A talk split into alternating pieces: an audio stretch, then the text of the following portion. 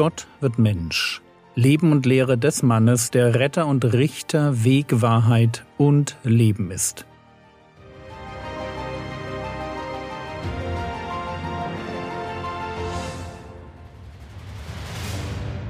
Episode 269 Kein Zeichen für böse Menschen. Wenn man wie ich eher etwas nüchterner unterwegs ist und Menschen einem manchmal etwas komisch vorkommen, weil sie Dinge sagen und tun, die auf den ersten Blick und häufig leider auch auf den zweiten keinen Sinn ergeben, dann ist der erste Text, den wir heute betrachten, genau so ein Zeugnis menschlicher Merkwürdigkeit. Ausdruck davon, wie verquer das menschliche Herz denken kann wenn es an Sünde gebunden ist. Matthäus Kapitel 12, Vers 38 Dann antworteten ihm einige der Schriftgelehrten und Pharisäer und sprachen, Lehrer, wir möchten ein Zeichen von dir sehen. Lasst mich noch einmal zusammenfassen, wo wir stehen. Jesus hat eben einen Besessenen geheilt, der blind und stumm war. Das war so viel Wunder, dass die Pharisäer und Schriftgelehrten eine Erklärung dafür brauchen, warum dieser Rabbi aus Nazareth nicht der Messias sein kann. Ihre Erklärung taugt nichts, aber sie zeigt, wie bewusst ihnen ist, dass Jesus ein großes Wunder vollbracht hat. Und als Jesus aufzeigt, wie unlogisch ihre Erklärung ist und in welche immense Gefahr sie sich damit begeben, was tun sie dann? Sie wollen mehr. Lehrer, wir möchten ein Zeichen von dir sehen. Und ich hoffe, ihr versteht, wie absurd das ist. Sie hatten eben ein Zeichen gesehen. Und es gab noch viele andere Exorzismen und Heilungen. Wenn Jesus noch ein Zeichen tun würde, was würde das bringen? Die Pharisäer und Schriftgelehrten sagen so viel wie Jesus, das ist ja alles schön und gut, aber die Beweise für deinen Anspruch auf das Amt des Messias, die Beweise, die du bringst, sind uns noch nicht genug. Wenn wir dir glauben sollen, musst du schon noch ein Zeichen mehr tun. Und mir kommt das super bekannt vor, weil die Leute, die ich dem neuen Atheismus zuordne, häufig ganz ähnlich formulieren.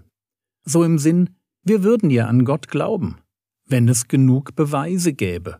Aber so, mit den Beweisen, die ihr Christen vorlegt, das ist uns einfach nicht genug.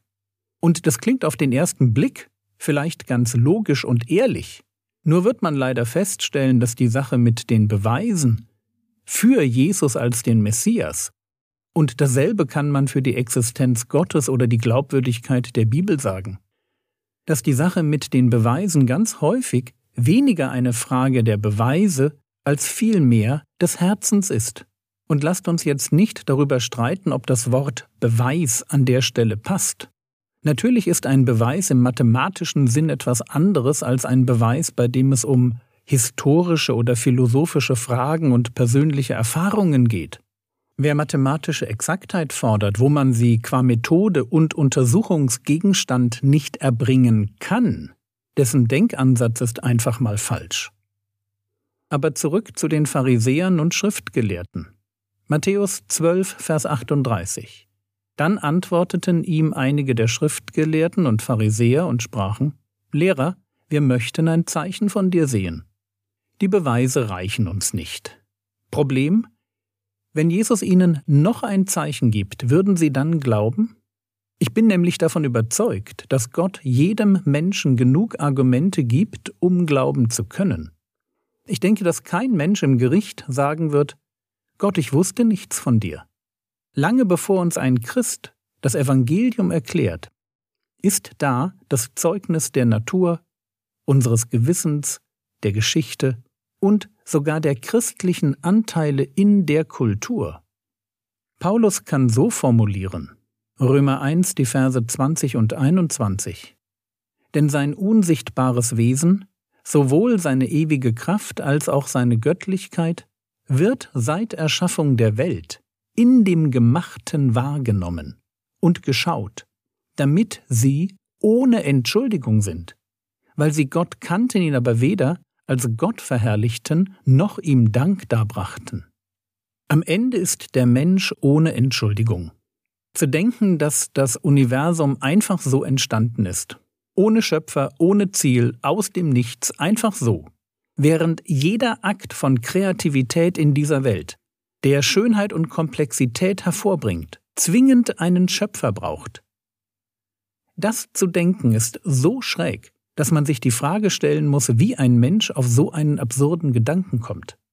Und die Antwort, die wir zu hören bekommen, wenn wir Menschen fragen, warum sie nicht an einen Schöpfer glauben, ist häufig die, ja, das mag schon sein, dass ich das nicht erklären kann und ich würde ja auch an Gott glauben, aber ich bin noch nicht überzeugt.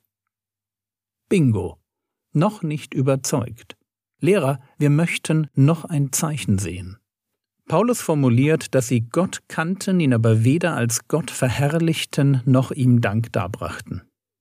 Vielleicht gehe ich zu weit, aber an der Stelle vermute ich das eigentliche Dilemma des Menschen. Er will sich Gott nicht unterwerfen. Er will nicht anfangen, den anzubeten, der ihn gemacht hat. Die Ablehnung von Gott ist nicht eine Sache der Argumente oder Beweise. Es ist eine Sache des Herzens. Matthäus Kapitel 12, Vers 39. Er aber antwortete und sprach zu ihnen, ein böses und ehebrecherisches Geschlecht begehrt ein Zeichen, und kein Zeichen wird ihm gegeben werden, als nur das Zeichen Jonas des Propheten. So, hier kommen wir zum Kern des Problems. Die Zeitgenossen Jesu sind böse und ehebrecherisch. Und dabei kann das Wort ehebrecherisch wörtlich gelesen werden im Sinn von sie hatten eine laxe Sexualmoral oder es kann im übertragenen Sinn verstanden werden. Ehebruch als geistlicher Ehebruch, so wie die Propheten den Abfall vom Glauben an Gott oft als Hurerei geißeln. Auf alle Fälle hat Jesus einen sehr nüchternen Blick auf seine Zeitgenossen. Sie waren etwa so drauf wie die Menschen heute böse und ehebrecherisch. Erinnern wir uns an das, was wir in der letzten Episode aus dem Mund Jesu gehört haben. Macht den Baum gut.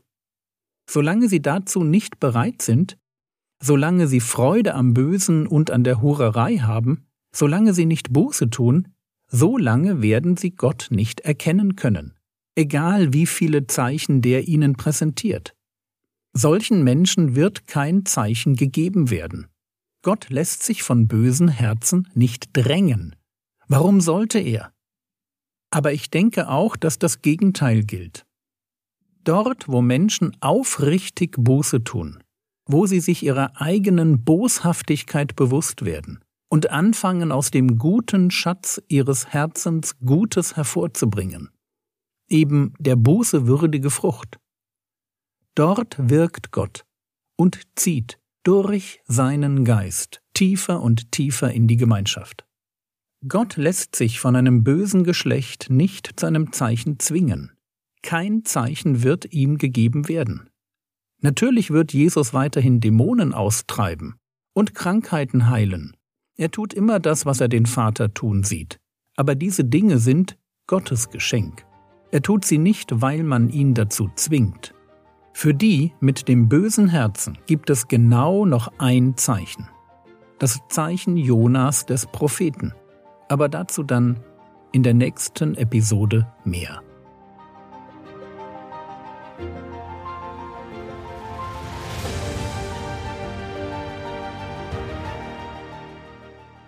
Was könntest du jetzt tun? Du könntest Gott dafür danken, dass du, warum auch immer, ihn hast finden dürfen. Auch wir leben unter einem bösen und ehebrecherischen Geschlecht. Das war's für heute. Schreibe doch jetzt zwei SMS an Geschwister aus deiner Gemeinde, die lange nicht mehr im Gottesdienst waren, und lade sie herzlich ein. Der Herr segne dich, erfahre seine Gnade und lebe in seinem Frieden. Amen.